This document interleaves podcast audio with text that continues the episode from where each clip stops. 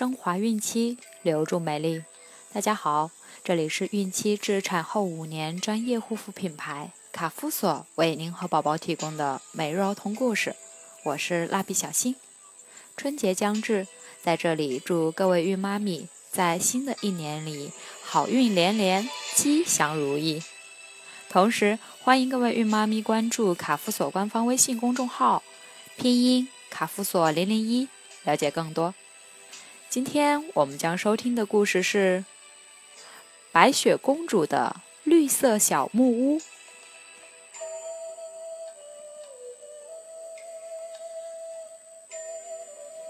白雪公主在路边搭了一座小木屋，她在等那些贪玩的、找食物没有来得及回家的小动物们。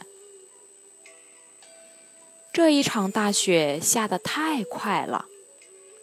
这一场大雪下得太大了，小白兔一蹦一蹦的来了，小黑狗一跳一跳的来了，小花猫一扭一扭的来了。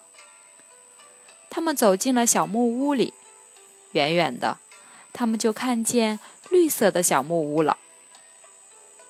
白雪公主怕小动物们看不清小木屋。就把小木屋涂成了绿色的。小白兔抬着头说：“小木屋是从天上掉下来的。”小黑狗低着头说：“喔，小木屋是从地下冒出来的。”小花猫向四周看了看，说：“喵，小木屋。”是巫婆用魔法变出来的。他们从来没有见过这座小木屋。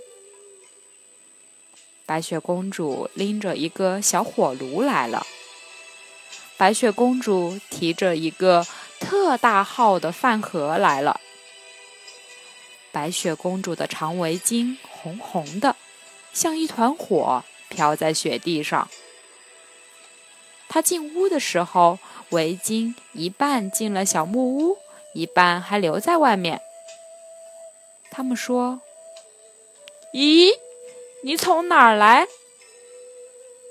白雪公主笑嘻嘻地说：“呵呵，和你们一样呀，路过。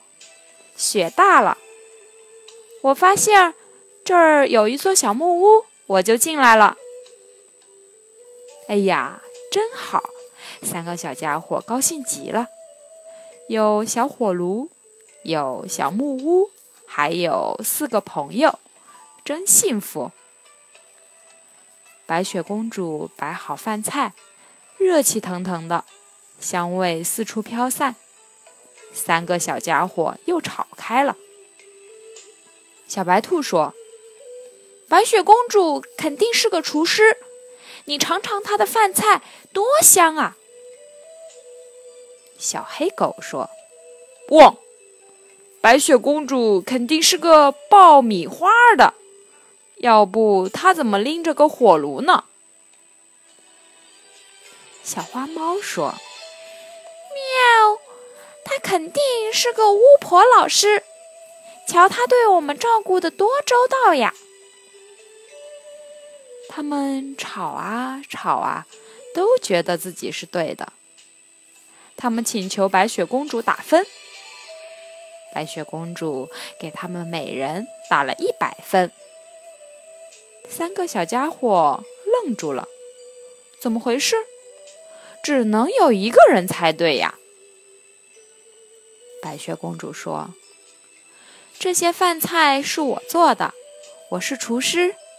这些米花是我爆的，所以我是爆米花的。”我刚刚讲课回来，难道我不是老师吗？